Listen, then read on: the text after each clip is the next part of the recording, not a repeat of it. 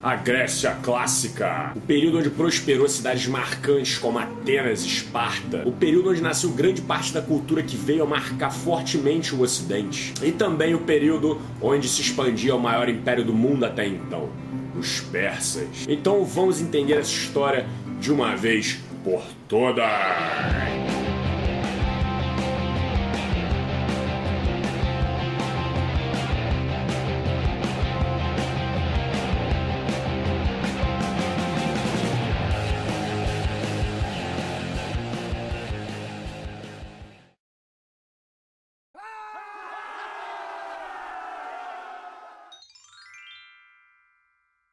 Fala galera, é com imenso prazer que eu venho aqui apresentar a parte 2 da história da Grécia Antiga. Aê, uhul. Bom, como o nome sugere, essa é a continuação. E se você não assistiu a primeira parte, ou se assistiu, mas já esqueceu tudo, eu recomendo fortemente que você vá lá assistir porque tá bem interessante. Fazendo uma rápida retrospectiva. Na parte 1 eu expliquei desde a chegada dos primeiros povos, a civilização cicládica, o povo da ilha de Creta, as trocas culturais e as dominações dos minoicos e dos micênicos, a polêmica invasão dos dórios que dispersou todo mundo e levou a Grécia ao período homérico e consecutivamente ao período arcaico, onde houve uma nova organização organização social de controle de terras. Essa organização se desenvolveu dando origem a pequenas cidades conhecidas como polis, e entre elas duas ganharam bastante destaque: Esparta e Atenas. Mas isso vai ficar para um próximo vídeo. Muito obrigado a todos que assistiram. Tô zoando, porra. Bom, então, estão preparados? Então vamos embora. Estamos no ano 500 a.C., na porta do período clássico da Grécia. Nessa época, o povo grego já contava com mais de 9 milhões de habitantes espalhados por todas as ilhas e pelo continente grego. Polis era o nome dado às cidades-estado, que significa que eram cidades, mas tinham a autonomia de um estado próprio. Apesar das polis terem as suas próprias leis, as suas próprias moedas, todas elas compartilhavam uma cultura muito parecida, e por isso eles eram identificados como o mesmo povo, o povo grego, ou helenos, como eles costumavam se chamar. E esse sistema deu muito certo, cara. Essa liberdade, a independência e a comunicação entre elas, ligado ao fato de que eles estavam sempre navegando e comercializando, fez com que a economia da Grécia fosse uma das mais desenvolvidas daquele período. E Atenas e Esparta estavam diretamente ligados a esse sistema, sendo as duas polis que mais se destacaram naquele momento. Então, primeiro, bora explorar um pouco quem eram os tão famosos espartanos.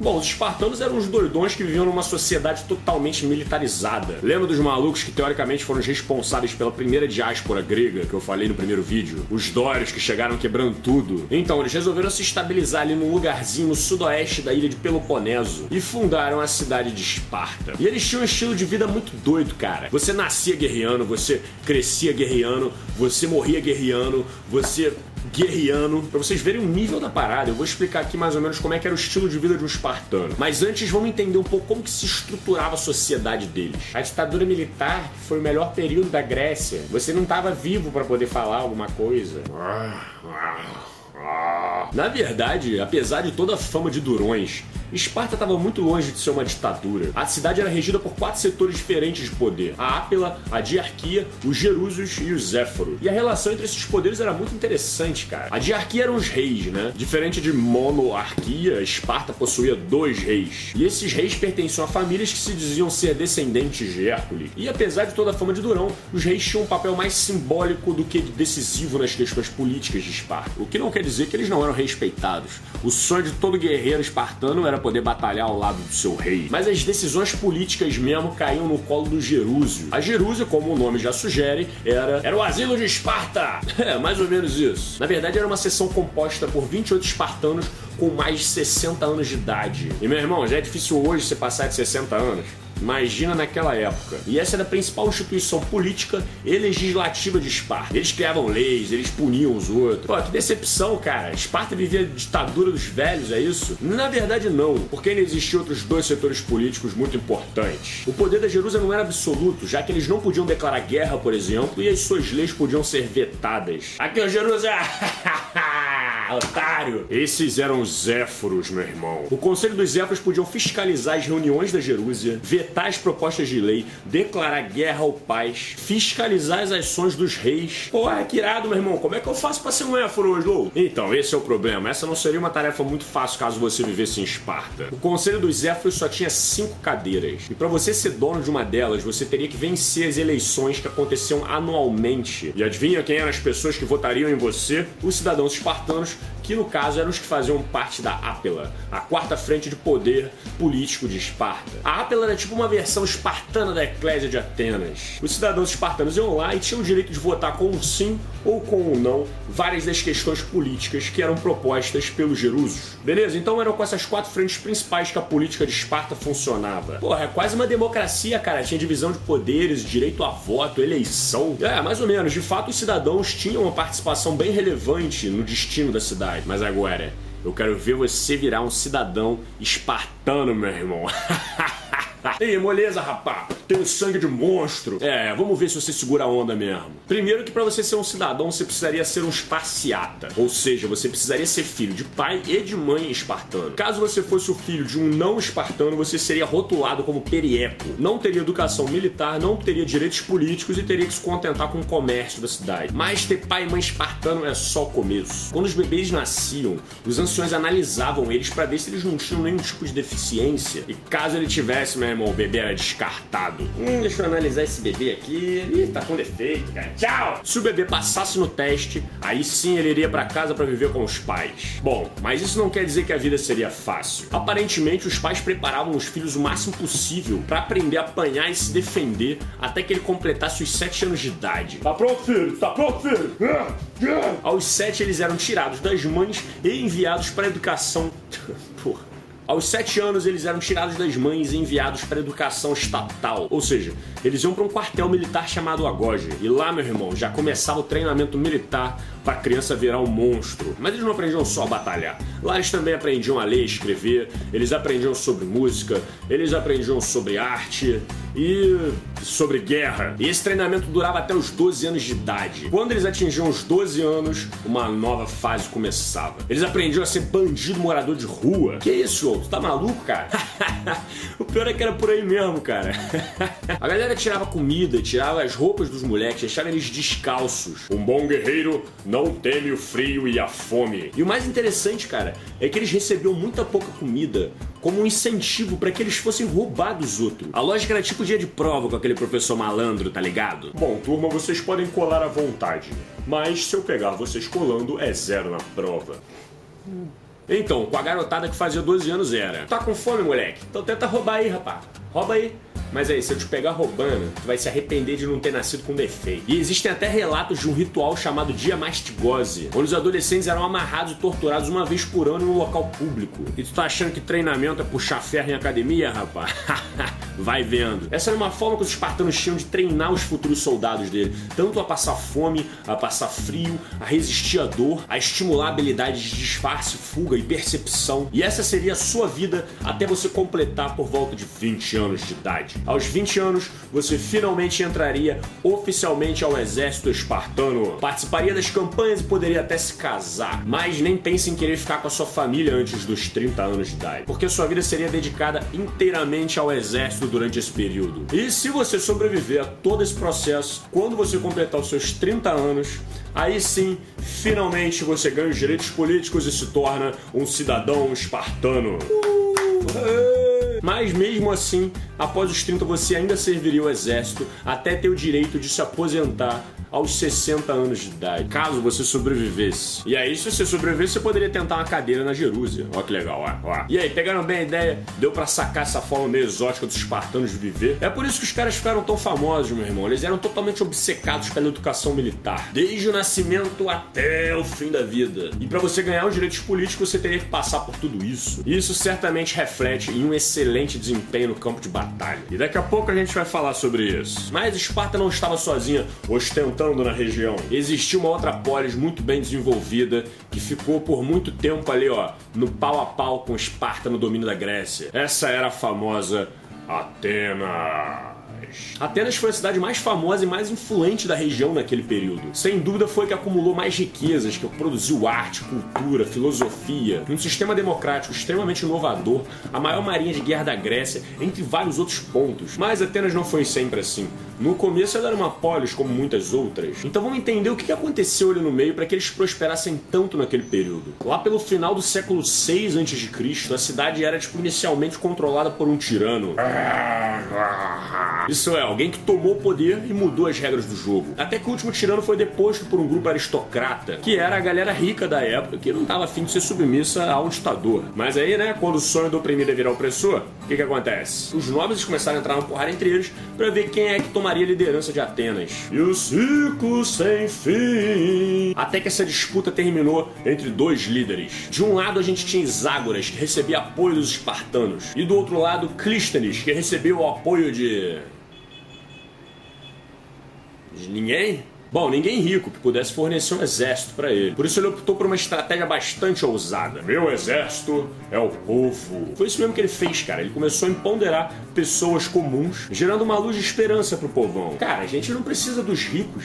A gente tem a capacidade de nos autoliderar. Foi então que um belo dia a galera se revoltou e invadiu a Acrópole e destronou os nobres que estavam lá, cara. Revolução, galera! Ninguém de ninguém! E agora vem uma situação muito curiosa, cara. Pelo contrário do que a gente vê acontecendo em todos os exemplos da história, dessa vez ninguém chegou e assumiu o poder de novo. Pelo contrário, eles criaram e foram desenvolvendo no decorrer dos anos um sistema político totalmente inovador. O primeiro governo de democracia direta do mundo. Olha que foda, meu irmão. Bom, democracia, democracia não era muito, não. Porque, assim como Esparta, existiam condições específicas para você ser considerado um cidadão ateniense. As regras eram bem claras. Você só seria um cidadão se você fosse homem, tivesse mais de 20 anos e fosse filho de pai e mãe ateniense. Ou seja, escravos gringos, mulheres, crianças estavam fora da jogada. Isso significa que na democracia grega, entre 250 mil habitantes, só 30 mil tinham direito de participar da política. E a estimativa de que desses 30 mil tinham direito de participar, só uns 6 mil realmente participavam ativamente. E cara, o sistema que eles desenvolveram era muito irado. A parada é a seguinte: existia uma casa chamada Câmara do Conselho, e todos os dias 500 cidadãos eram sorteados eles não eram eleitos, eles não eram indicados, eles eram nada, eles eram sorteados, cara. Eles eram sorteados para discutir e preparar decretos e propostas de leis. Daí eles preparavam uma agenda que seria discutida na Penix. Maluco! A Penix era nada mais, nada menos do que uma pedra enorme onde iam por volta de 6 mil cidadãos atenienses sentar lá para discutir política. Eu, eu acho que qualquer político que se destacar deve ser exilado da cidade por uns 10 anos. Oh, boa ideia, meu cara. Dessa forma a gente evita que novos tiranos apareça. E o curioso é que os homens que não gostavam de participar da Penix, eles eram carinhosamente chamados, né, pelo termo grego, idiota. Hum. E era nessa pedra, na Penix, onde ocorria a famosa assembleia, ou se você preferir, também conhecida como eclésia. As pessoas que iam presidir a eclésia, elas eram eleitas mensalmente para fazer isso. E elas iam para lá para apresentar as propostas que foram criadas na Câmara do Conselho. Imagina, cara, um doidão gritando lei no gogó para 6 mil pessoas sentadas numa pedra. Eu acho que nós deveríamos. Porra, maluco. Isso é muito interessante porque eles faziam lá a contagem de votos por uma espécie de estatística. E o mais bizarro vem agora, cara. Depois que a lei era proposta, as pessoas votavam sim ou não levantando a mão. 6 mil pessoas levantando a mão. Quem acha que sim? E aí você deve estar pensando, porra, Slow, não é possível que esse sistema deu certo, cara. Bom, eles estavam lá levando o sistema, mas em poucos anos esse sistema seria realmente testado pelo mundo. Mas antes eu preciso falar brevemente sobre o terceiro personagem principal dessa história. Os persas. Os persas eram um povo que viviam lá no Irã desde o começo da história. Eles não tinham nenhum grande diferencial inicialmente. Eram sempre subjugados por outros grandes impérios, como os assírios, os babilônios. Até que um belo dia nasceu um cara chamado Ciro II. E meu irmão, Ciro ele tinha uma liderança, cara, que não é todo dia que você encontra por aí não, cara. Além de uma ousadia sem limite. Pra você ter uma ideia, um dia ele teve uma brilhante ideia. Aí galera, quer saber? Por que a gente fica obedecendo o ordem dos babilônios? Bora pegar essas armas aí, vamos lá dominar a cidade e vamos fazer o nosso próprio império, pô. Foi isso que ele fez mesmo, cara, lá pelo século 6 a.C. Dando início a um projetinho bobo, um impériozinho que veio a se tornar o maior império da história até então. Cara, eles basicamente criaram o maior império do mundo. E não tem como negar que os caras eram talentosos, meu irmão. O império foi se expandindo desde lá da fronteira da Índia, passando pelo Oriente Médio, pegando ali a parte do Egito e chegando até ali onde hoje é a Turquia. E foi ali naquela região que os persas esbarraram num vespeiro que eles não esperavam. Os gregos. A galera que estava ali do lado europeu da Grécia estava relativamente segura, porque daria muito trabalho para os persas colocarem os exércitos deles ali, já que você teria ou que atravessar o mar Egeu inteiro com navios, ou você teria que dar a volta lá por cima, daria um milênio de caminhada. Mas a parada é que existiam muitas polis gregas do lado asiático da Grécia, e muitas delas eram aliadas de Atenas. E aí, já tá dando pra perceber a merda que vai dar, né? Meu irmão, em Atenas a galera já passava mal só de ouvir a palavra tirano. Tirano!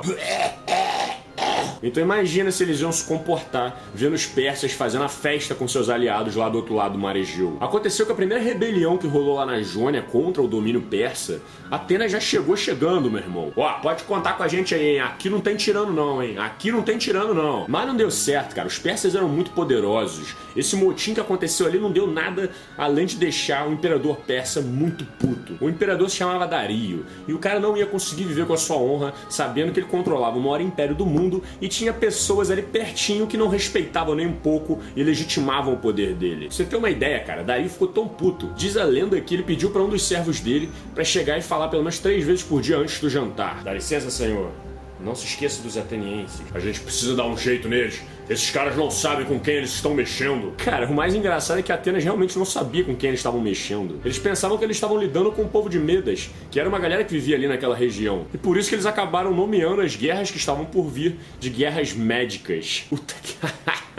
Mas vamos lá, é agora que essa história começa a ficar interessante. Em 490 a.C., Dario estava pronto para fazer a sua palavra valer. Montou um puto exército de uns 20 a 30 mil soldados e se lançou no mar Egeu para dar uma lição nos atenienses. Ele foi dominando as ilhazinhas até desembarcar no norte de Atenas, numa regiãozinha chamada Maratona. Nisso, quando Atenas ficou sabendo, cara, ele já juntou um exército e foi correndo para pedir ajuda da galera, inclusive dos espartanos. Fudeu, fudeu! Mas eles disseram que não podiam ajudar porque estavam num festival religioso. Porra, Esparta, vocês passam a vida toda aí se matando de treinar.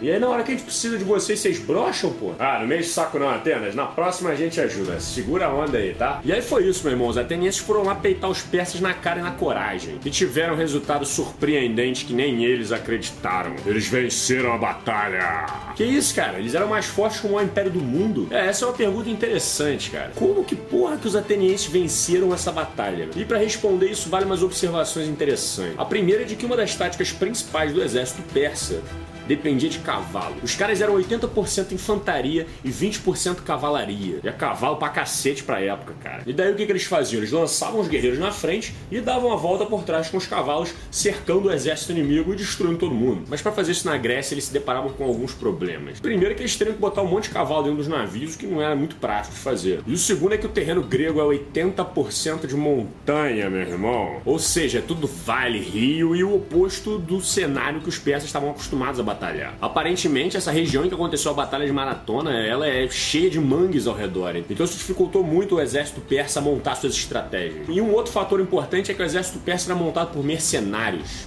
Ou seja, a galera lutava por grana, enquanto os gregos lutavam por uma questão muito mais profunda. Lutavam pela sua ideologia, pela sua cultura e pelo seu povo. Então os persas cometeram o seu primeiro erro de subestimar os atenienses e perderam a batalha de Maratona. Diz a lenda de que quando os persas fugiram, os atenienses perceberam que eles venceram a batalha. Eles mandaram o grego Fidípedes sair correndo a todo vapor até Atenas para avisar que eles venceram. Corre, Fidípedes! Corre, Fidípedes! E o cara correu 42 quilômetros sem parar até chegar em Atenas. Galera, alegrai-vos que nós vencemos! E morreu, meu irmão! Por isso hoje quando a galera tenta correr 200 km igual um maluco, a gente chama de maratona, em homenagem a essa batalha. Sacanagem, né? A gente podia chamar de Fidípedes, né, porra? Os persas sabiam que a moral do império deles estava em jogo, e por isso certamente eles voltariam para se vingar dessa batalha. E todo mundo já imaginava isso. Mas teve um ateniense que entendeu a profundidade do problema e resolveu se antecipar um pouco. O nome dele era Temístocles. Temístocles era um cidadão ateniense humilde, filho de comerciante, que não tinha muito na vida a não ser um talento escondido. Um talento que nem ele sabia que tinha. O cara viria a se tornar um dos maiores estrategistas de guerra da história. Mas vamos devagar. Como Temístocles não tinha riqueza e status para se destacar, ele acabou se aproveitando da política para fazer isso. Na democracia de Atenas ele teria a mesma voz que todos os outros cidadãos. A parada é que Temístocles sabia que o exército persa não ia deixar barato essa derrota, e por isso eles voltariam com um exército mil vezes mais potente para atacar a Grécia da próxima vez. E na visão dele, Atenas deveria estar muito bem preparada para quando isso fosse acontecer. Foi então que ele chegou lá na Eclésia, de frente para seis mil homens, sentados na pedra, e falou: Ô galera, Bora acordar pra vida, meu irmão. Os persas vão voltar com um exército mil vezes mais forte. Vamos usar toda a grana daquela mina lá que a gente tem e vamos investir isso tudo em exército, cara. Hã? De, de que mina que esse cara tá falando? Então, a parada é que uma das razões para Atenas ter prosperado tanto é que eles estavam praticamente sentados em cima de uma mina de prata. Essa era a famosa mina de Laurion, que ficava uns 50 quilômetros ali ao sul de Atenas. Então os caras estavam desde a era do bronze extraindo minério de lá e isso enriqueceu bastante a cidade de Atenas. E era dessa mina que Temístocles estava falando. Ó, vez da gente ficar ostentando com essa prata toda, usando um cordãozinho de funkeiro, vamos usar toda essa grana e investir para construir a maior marinha de guerra que a Grécia já viu. Yeah! E foi exatamente isso que eles fizeram. Passaram os três anos seguintes investindo toda a grana deles na marinha de guerra de Atenas. E a tecnologia dos caras era bastante interessante. Eles construíram uns 200 triremes, que é tipo um barco de guerra da época com os três setores de remos. E eles são ótimos em velocidade, são fáceis de manobrar, excelentes para batalhas naquele território, o que facilitaria montar uma estratégia contra a frota persa, que era a maior do mundo naquele período. Mas os gregos sabiam, cara, que dessa vez os persas não iam chegar de brincadeira, que o papo ia ser sério.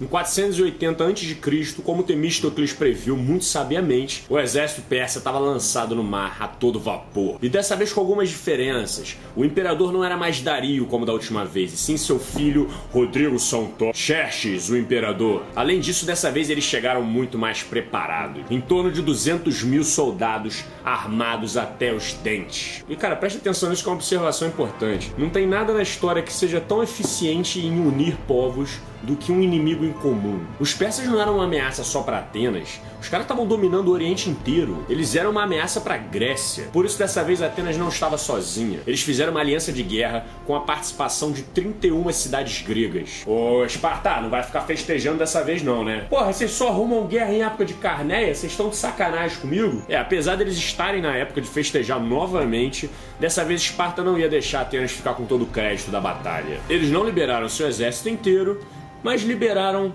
300 soldadinhos.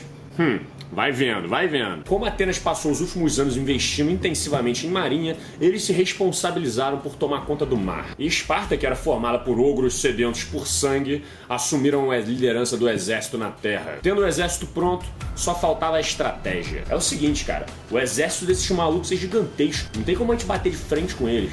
A gente precisa dar um jeito de peneirar isso aí um pouco, cara. Eles sabiam que o alvo principal dos persas era a cidade de Atenas. E para chegar lá, eles teriam que descer pela costa oeste da Grécia. Então o melhor ponto pra gente barrar eles é aqui. O local escolhido para travar a entrada do exército persa era o desfiladeiro de Termópilas. Uma região bem estreita que cabia uns 20 homens um do lado do outro, por onde o exército persa seria obrigado a passar caso quisesse chegar até Atenas. E foi nesse local onde ocorreu uma das batalhas mais épicas da antiguidade a Batalha das Termópilas. O rei Leônidas juntou 300 dos seus grandes guerreiros espartanos e mais uns 7 mil aliados e foi marchando até o ponto de batalha. Você é o quê? Pedreiro. E você?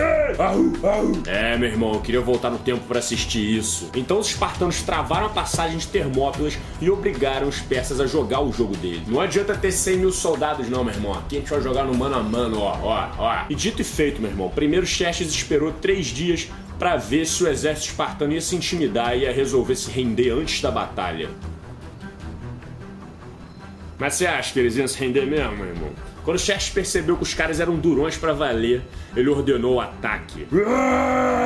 Tentou de tudo quanto é jeito passar por cima dos espartanos, mas a cada investida ele perdia milhares de soldados. Até que Xerxes resolveu apelar e mandar a sua tropa de elite, o Exército dos Imortais. Olha que pressão psicológica, meu irmão. Um exército todo camuflado, que andava em silêncio e ficava encarando o exército inimigo e transbordava a história de como que os caras eram barra pesada. Foi então que começou a batalha.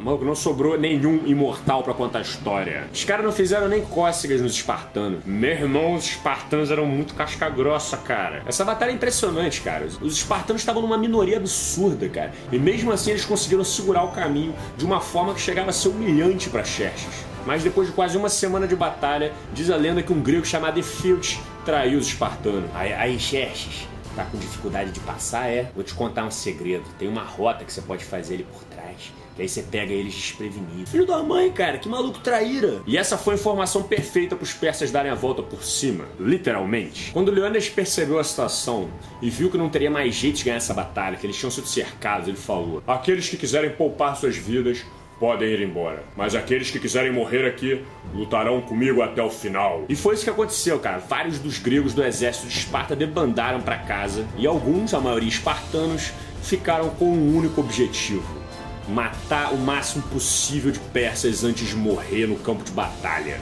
E dito e feito, cara, a porrada comeu, os espartanos mataram um monte de persa, mas não tinha como sair dali vivo. Eles perderam a batalha, mas até hoje são vistos como heróis que lutaram até o final e conseguiram enfraquecer o exército persa. Mas a invasão estava longe de acabar. A poucos quilômetros dali estavam os atenienses, travando uma batalha mortal contra a marinha de Xerxes a Batalha de Artemis. A estratégia de que Atenas e seus aliados iam segurar a onda do exército persa para impedir qualquer tipo de reforço da Batalha das Termópilas, onde os espartanos estavam, e também para impedir que os navios continuassem avançando para dentro do território grego. E eles ficaram vários dias colocando em uso mais de 250 dos seus valiosos triremes construídos com tanto suor. Mas quando chegou a notícia de que os espartanos tinham sido derrotados, Atenas se viu em um momento muito crítico da sua história. Pensa comigo, a frente espartana perdeu a batalha. E os persas estão indo a 200 mil por hora, armado até os dentes em direção a Atenas. Se você fosse Temístocles, o estrategista de guerra, o que, que você faria? Você teria algumas opções. Seguir em frente e lutar até a morte, tentando derrubar o máximo possível de persas, igual os espartanos fizeram. Voltar para a cidade, se render e fazer juramento aos persas e evitar o máximo de mortes possível. Ou então pegar teus pertences e fugir para o mais longe possível. E aí, o que, que você faria? Na verdade, Temístocles enxergou uma quarta opção. Fingir que fugiu e preparar uma emboscada. E essa foi a estratégia que consagrou ele como um dos maiores estrategistas de guerra da história. Temístocles sabia que ele não conseguiria vencer a frota de Xerxes no mano a mano, eles estavam em minoria, então ele resolveu adotar uma estratégia parecida com a Batalha de Termópila. A gente precisa posicionar nossos navios em um local estreito, onde a gente possa enfrentar a frota persa aos poucos e afundar os navios deles um por um. E o local escolhido foi um estreito na ilha chamada Salamina. A ilha de Salamina fica a poucos quilômetros ali da cidade de Atena, e Temístocles convocou todo mundo a evacuar a cidade e se esconder lá, onde eles estariam em vantagem territorial caso Xerxes resolvesse atacar ele. E os deuses deram uma bela força para Grécia nesse momento, porque Xerxes perdeu quase um terço da frota dele numa tempestade que ocorreu no trajeto até Atenas. Mas mesmo assim, eles ainda tinham muitos navios para dominar a Grécia inteira se eles quisessem. E cara, quando os persas chegaram em Atenas, Atenas estava vazia. Tinha lá uma meia dúzia de gato pingado que não quis fugir para Salamina e ficou por lá mesmo. Mas os persas chegaram, meu irmão, destruíram tudo, tacaram fogo na cidade inteira, roubaram o tesouro, mataram a galera que ficou lá. Mas isso não era o suficiente. Xerxes sabia que enquanto Atenas tivesse a marinha de guerra deles, eles não iriam se render. Foi então que em pouco tempo já apareceu um informante. Xerxes, Xerxes, eu achei os atenienses. Eles estão escondidos ali na ilha de Salamina. Haha, vocês estão achando que vão conseguir se esconder, é? Xerxes mandou a frota deles por volta de uns 700 navios em encontro aos atenienses, que tinham menos da metade, por volta de 300. Mas o que ele não sabia é que era exatamente isso que Temístocles tinha planejado. Quando os barcos persas começaram a entrar no estreito aos poucos, porque não cabia todo mundo, eles deram de cara com toda a frota ateniense posicionada para derrubar ele. Surpresa! Além disso, Temístocles conhecia a maré e os ventos da região e posicionou os triremes a seu favor, o que fez com que a frota persa que não conhecia as marés perdesse toda a estabilidade durante a batalha. E a porrada comeu solta, meu irmão. Acabou que os atenienses deram uma surra nos persas, cara. Afundaram a maior parte dos navios. Um monte de persa morreu afogado porque não sabia nadar. E o tapa na cara foi tão forte, meu irmão, que Xerxes se viu obrigado a recuar e voltar para o Oriente. Eu não acredito que a gente perdeu de novo, cara. Não é possível. Ele até deixou seu general Mardônios e uma parte do exército persa ali no território grego por mais um ano. Mas depois que os gregos sentiram um gostinho de vitória, sabe, sabe aquele gostinho? Gostinho? A vitória em cima do maior exército do mundo. Nada iria parar eles. Em 479 a.C., o general até tentou fazer um acordo de paz com os atenienses. Mas eles não queriam mais saber de paz, não queriam saber de nada, cara. Foi então que juntaram várias cidades gregas, incluindo Esparta, e foram marchando em encontro com os persas para chutar de uma vez por todas eles do território grego. E não deu outra, cara. Os persas até tentaram batalhar, mas em pouco tempo os gregos já tinham destruído tudo, matado o comandante, cuspido em cima de todos os soldados. Ah, vitória! Uh! E esse foi sem dúvida um momento histórico que marcou o fim das guerras médicas e das invasões persas no território grego. Mas tem um detalhe importante aí: os gregos não sabiam disso. E essa informação é importante para entender o que aconteceu depois disso. Para eles, Xerxes podia se reorganizar, montar um exército ainda mais forte e voltar a atacar a Grécia de novo a qualquer momento. Por isso Atenas teve uma ideia. Juntos nós somos mais fortes. Os persas podem voltar a nos atacar. E quando isso acontecer, nós temos que estar mais preparados do que nunca. Foi então que surgiu a proposta de manter as alianças de guerra e montar uma ainda mais forte uma aliança que ficou conhecida como a Liga de Delos. A Liga de Delos é o seguinte: vamos construir o maior exército possível para a Grécia. Então, ou você contribui com soldados, ferramentas e armas, ou você contribui com uma taxa financeira e a gente investe essa grana em exército. Pô, genial essa ideia, cara. E olha que legal, cara, como símbolo da neutralidade, todo esse dinheiro seria armazenado na ilha de Delos, que era uma ilha neutra. Agora, com Atenas liderando a liga, com um puta exército cheio de grana, que, que você acha que vai acontecer? Se quiser testar o caráter de um homem, dê poder a ele. É, é, essa regra funciona com cidades também. A parada é que nesse ritmo, cara, a cidade de Atenas começou a ficar poderosa pra cacete. E as taxas de contribuição da liga não passavam mais de impostos. Na lata, assim, ó. Imposto na lata. Com o tempo, cara, várias cidades chegaram até a ser proibidas de sair da liga. Ou seja, Atenas estava se tornando um império. E por trás de um grande império sempre vai ter uma pessoa. E nesse caso, a pessoa se chamava Péricles. Péricles era um ateniense extremamente talentoso e foi um dos políticos mais importantes daquele período, se não o mais. E por mais que Atenas balançasse a bandeira da democracia plena nesse período, todo mundo sabia que Péricles estava lá por trás das decisões. E sem dúvida ele foi determinante para o florescimento da cultura grega naquele período, que no caso foi o berço da nossa cultura ocidental de hoje em dia. Como os persas não voltavam, Atenas ficava com dinheiro sobrando para investir no que eles quisessem. Foi então que Atenas começou a prosperar muito na filosofia, na arquitetura, na ciência e também o momento em que eles desenvolveram desenvolveram o grande símbolo da Grécia Antiga, o Partenon, uma estrutura gigantesca no topo da Acrópole que eles diziam ser um templo religioso para cultuar a deusa de Atenas. Mas na verdade a estrutura simbolizava o que os impérios adoravam fazer: demonstrar todo o seu poder perante os outros povos. Atenas enriqueceu tanto através desse esquema que esse período ficou conhecido como século de ouro ou o século de Péricles. E para entender melhor todo esse florescimento cultural da Grécia Antiga, você pode clicar nesse vídeo aqui que explica melhor e dependendo da época em que você estiver assistindo esse vídeo, ele já estará pronto, 2030, 2040. Mas voltando, o problema é que, se você se lembra bem, esse dinheiro era para defender a Grécia dos persas, ele era para ser investido todo em exército. Mas Atenas se apossou dessa grana e começou a fazer o que bem entendesse. Ô, ô Atenas, é, dá licença, por que vocês tiraram o tesouro da ilha de Delos? Não era para ele ficar lá por causa de neutralidade? Ah, não, mas é porque ali tava ventando muito, sabe? Aí a gente achou melhor tirar ele dali porque não tava muito bem protegido, né? A gente achou um lugar melhor para ele, né? né? Em Atenas, né? É, é, vai vendo, vai vendo. E essa dominância toda sobre as outras cidades irritou, é claro, os nossos queridos e enfurecidos espartanos. Ó, eu não tô gostando dessa palhaçada aí que vocês estão fazendo não, hein? Então Esparta se uniu com outras cidades que também estavam incomodadas e criaram uma nova liga, a Liga de Peloponeso, que acabou dando origem à Guerra de Peloponeso. E meu irmão, a parada se resumia a Atenas tentando conseguir aliados de tudo quanto é campo, Esparta fazendo aliança até com os persas, essa batalha batalha valia tudo, meu irmão. Até que a guerra durou quase 30 anos, morreu gente pra cacete e os espartanos eram vitoriosos. Mas, cara, sabe quem realmente venceu essa guerra? Qualquer um menos os gregos. Porque depois dessa, outras guerras internas também aconteceram e estava sendo tanto dinheiro investido, tanta gente morrendo, que a pobreza voltou a reinar por ali. No final, Atenas estava destruída, a região de Peloponeso estava entrando na miséria e todo mundo estava perdendo com isso. A Grécia prosperou seu máximo enquanto eles se uniram. Mas quando eles começaram a brigar entre eles, eles começaram a andar na contramão. O século V a.C. tinha terminado, e enquanto a Grécia brigava entre si, ali pertinho na Macedônia, nasceu o cara que viria a ser um dos maiores líderes militares que o mundo já viu. Alexandre o Grande.